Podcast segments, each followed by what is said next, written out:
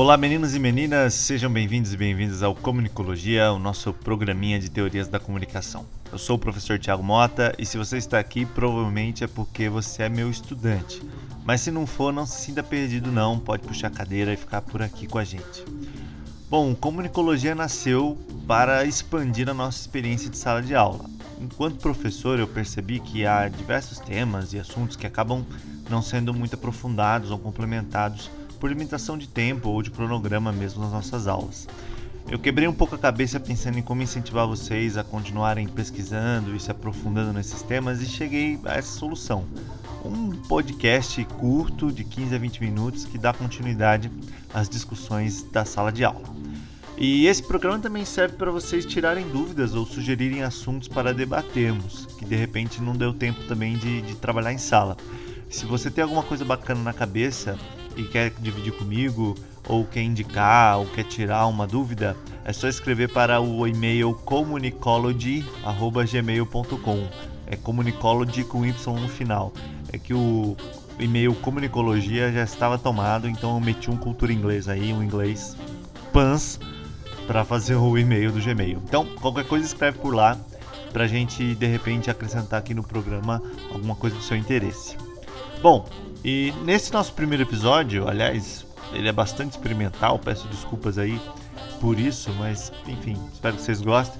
Uh, a gente vai discutir um pouquinho mais sobre o tema das emoções, é, as nossas emoções, as emoções humanas e de que forma nós podemos compreendê-las aí pelo olhar da comunicação, da ciência da comunicação. Bom, para isso a gente precisa continuar expandindo mais e mais o entendimento que nós temos sobre o que é comunicação de fato. É, hoje, quando se usa esse termo, se dá muita ênfase ao uso de mídias, sejam elas digitais, eletrônicas ou mesmo analógicas e físicas. Mas eu insisto que falar de comunicação é falar sobretudo da gente, falar sobre as nossas maneiras de nos relacionarmos uns com os outros, de nos vincularmos uns com os outros e, por que não dizer, até mesmo possuir ou sermos possuídos uns pelos outros. É, por isso o tema da emoção é tão importante. Elas estão presentes na nossa comunicação desde a mais elementar, como no afeto de um bebê para com a sua mãe, até a comunicação mais abstrata, como é no, no sistema midiático. Das emoções que existem aí, quero, quero falar sobre duas que são muito especiais, muito importantes, que são a empatia e a simpatia. Bom, vamos começar então buscando definir o que é uma emoção. É, no dicionário Michaelis temos uma definição muito bacana. Diz assim: Emoção é a reação afetiva de grande intensidade que envolve modificação da respiração, circulação e secreções, bem como repercussões mentais de excitação ou depressão. É, olha que legal! A palavra emoção no português vem do latim movere, que também vai dar na palavra movimento. A emoção pode ser definida então como um ato de deslocar, algo que é colocado em movimento. É um turbilhão afetivo, é, que portanto não passa por nenhum filtro de consciência nosso. Como escreveu o poeta santista Chorão, se for já era. Antes de você se der conta de que está sentindo alguma coisa, você já sentiu. Antes de você se dar conta ou pensar sobre o seu medo, sobre o seu nojo, sobre a sua alegria, você já sentiu cada uma dessas coisas. Por isso que no dicionário é, vem essa definição da emoção como uma reação afetiva, é, que não necessariamente passa, portanto, por um filtro de racionalidade.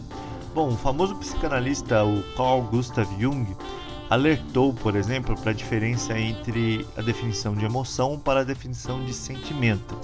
Ele escreveu o seguinte, e aqui eu cito: A palavra emocional é invariavelmente aplicada quando surge uma condição caracterizada por enervações fisiológicas, e nesse momento da emoção existe uma condição física realmente tangível e observável, ou seja, a emoção é uma resposta física às coisas, é uma resposta do corpo a cada uma das situações e ela é bastante perceptível no corpo mesmo. Então, quando a gente sente medo ou quando a gente sente alegria, é o nosso corpo que reage a cada uma dessas situações.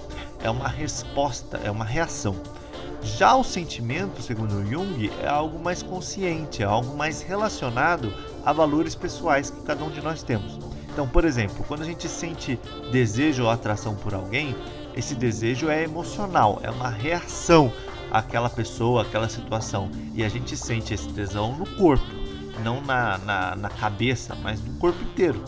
É, depois que você sente isso e você tenta justificar o motivo daquela atração, sabe como quando a gente diz que a gente tem um certo tipo, etc. Se é alto, se é forte, se é engraçado, isso já não é mais uma emoção, é um sentimento. Ou seja, é nós tentando entender uma emoção, tentando valorar uma emoção ou justificá-la. É, o Jung escreveu o seguinte: que o sentimento nos informa acerca do valor das coisas. E, portanto, Jung considerava o sentimento como, assim como o pensamento, uma função racional. Então, sentir tesão por alguém é uma resposta emocional àquela situação. Justificar essa atração, dizendo que você gosta daquela pessoa porque ela tem um sorriso lindo, etc., isso já não é uma resposta emocional, já é uma resposta mais sentimental, ou seja, mais racional ou racionalizante. Bom, empatia e simpatia são emoções. Então, se estamos discutindo essas duas emoções a partir desse espectro, quer dizer que eu estou considerando empatia e simpatia como respostas que temos que não são necessariamente racionais a, a diversas situações. E, porém, essas duas emoções são, digamos assim, uma espécie de matéria-prima dos nossos processos de sociabilidade, ou seja, dos nossos relacionamentos. Vamos tentar entender o que cada uma dessas coisas quer dizer. Bom, no sentido geral, empatia é a partilha e a compreensão da emoção do outro. No senso comum, a gente fala que é como se sentir no lugar do próximo, certo? Mas se a gente entende a empatia como uma emoção, já não podemos falar em exercitar a empatia, como quem diz, vou ali fazer meia horinha de empatia depois do trabalho, né? A minha empatia está entregue hoje. Bom, a empatia é uma resposta fisiológica, uma resposta do nosso corpo e parte da compreensão do outro como semelhante nosso. A empatia precisa que nós precisamos reconhecer o corpo do outro como semelhante a nós. E isso depende de uma interação interpessoal de presença. É, Para deixar a coisa um pouquinho mais complexa, eu gosto de citar muito um etólogo chamado Franz de Waal, que é um especialista sobre empatia e o desenvolvimento da empatia, e ele escreve que a empatia vai se desenvolvendo nas nossas vidas em três fases diferentes. A primeira fase é quando sentimos a empatia pela primeira vez de forma muito visceral e se dá no vínculo entre a mãe e o bebê.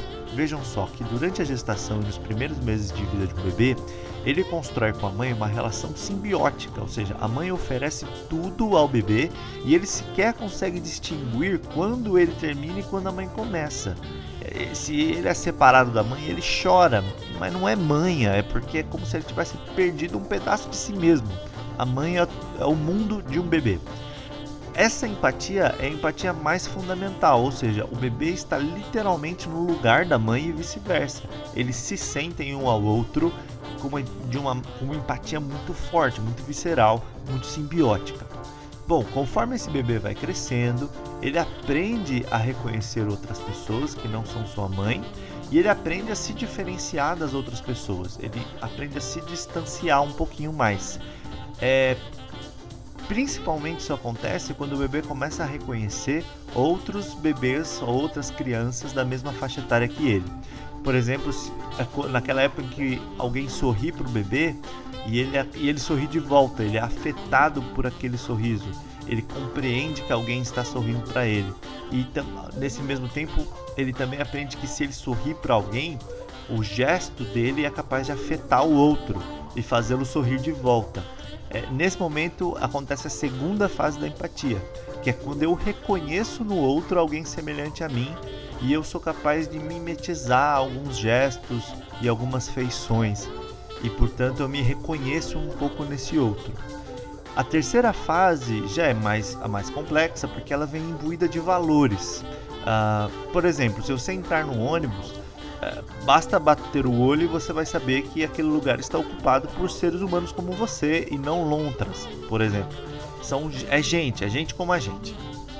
Mas, para você poder ceder o seu lugar para um idoso no busão, é preciso que você tenha aprendido certos valores, como por exemplo o valor de que os velhinhos têm prioridade no transporte público. Esse tipo de empatia, portanto, já vem imbuída de um valor simbólico um, e vem imbuída de uma representação que não é, que parte, obviamente, de uma experiência corporal. Você precisa estar lá com um velhinho e, e reconhecê-lo como idoso para poder ter esse gesto, mas ao mesmo tempo você precisa atribuir ao idoso um valor e para então você ser comovido pela sua presença. Vejam só que para todas essas fases da empatia é preciso ter uma capacidade de reconhecer e compreender o outro. E para isso sempre é necessário um encontro entre corpos, entre presenças. Seja o bebê com a mãe, seja duas crianças num, num parquinho, ou mesmo você e um idoso no busão. Enquanto a empatia é, incorpora esse outro, na simpatia se dá um movimento diferente, vai se dar um movimento de projeção no outro. É, o que quer dizer quando a gente fala, por exemplo, que alguém é simpático? Alguém simpático é aquele alguém que tem uma conversa legal, que sorri pra gente, que é razoavelmente educado, etc e tal. Uh, simpatia, então, é uma afinidade que nós temos com a pessoa. É, uma pessoa simpática é aquela que tem afinidade contigo, ou seja, é alguém que age conforme a sua expectativa. Você espera que a pessoa seja educada, espera que a pessoa sorria, espera que a pessoa dê continuidade à conversa, etc. e tal. E conforme ela vai atendendo a essas expectativas todas, você constrói com ela uma afinidade. Mas isso não deixa de ser uma projeção sua dos seus gostos, dos seus valores, daquilo que você acredita que é legal sobre aquela pessoa. E, e essa pessoa é simpática na medida em que ela aceita todas essas expectativas como se ela fosse um vaso. E ela incorpora essas expectativas que você projetou sobre ela. Então, a simpatia é uma projeção, enquanto a empatia incorpora. A empatia incorpora, a simpatia projeta. Bom, tanto empatia e simpatia dependem de um outro. É, é, são emoções que se dão nas relações. Isso tem tudo a ver com a nossa discussão sobre o conceito de mimesis que nós tivemos em aula e como certas emoções são partilhadas. É, Para quem ficou perdido na aula, mímese é um termo grego que abarca diversos significados, como imitação ou mímica, ou mesmo representação. Mas a mímese não é uma imitação simples ou uma cópia, como quem está imitando Silvio Santos.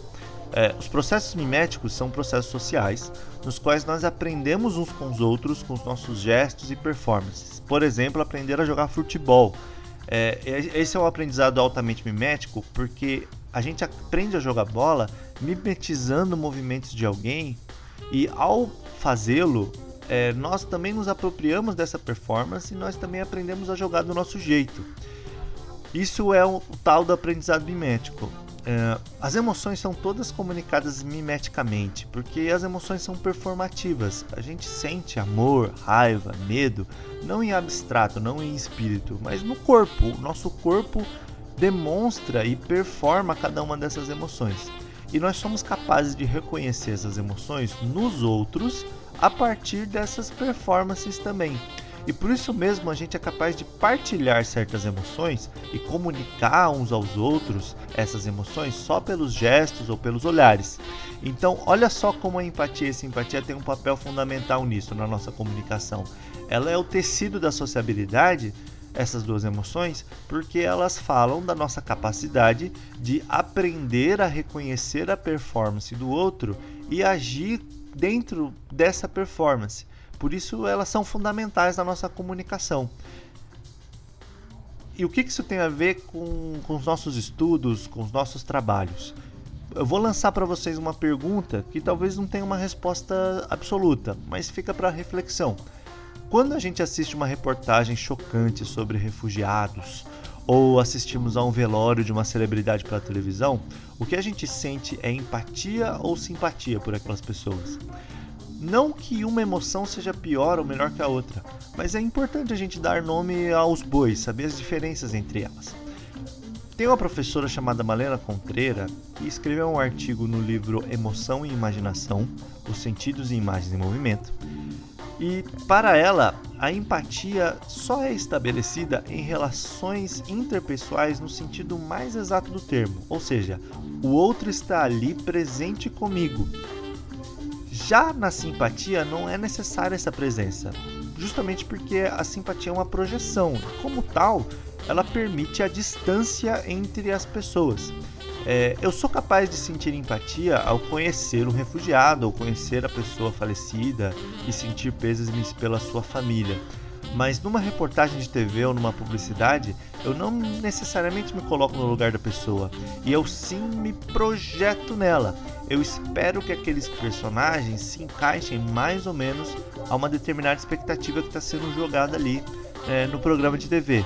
Depois que eu desligo o aparelho, isso tende a passar, porque o, a empatia enquanto emoção tem essa a simpatia, perdão, quanto emoção tem essa característica de ser mais efêmera, ela, ela passa. É, a gente tem uma conexão forte e simpática ali quando a gente vê uma reportagem chocante, por exemplo, e isso definitivamente é algo forte, isso definitivamente nos afeta, mas essa sensação não é necessariamente empática. Por isso que, enquanto a empatia é o tecido dos nossos encontros interpessoais, a simpatia é a emoção predominante da cultura midiática. A TV, as redes sociais e as outras mídias, elas são muito boas em simular certas sensações, como por exemplo a sensação de ser um refugiado, ah, sem que seja necessário um corpo ali presente que pudesse ser contaminado mimeticamente pelo outro. Mas o que, que você acha? Conhece alguma referência que ajuda a compreender melhor isso tudo e o papel das emoções é, na nossa comunicação? Então não se esqueça de escrever para o comunicology.gmail.com. A gente se vê por aí. Forte abraço!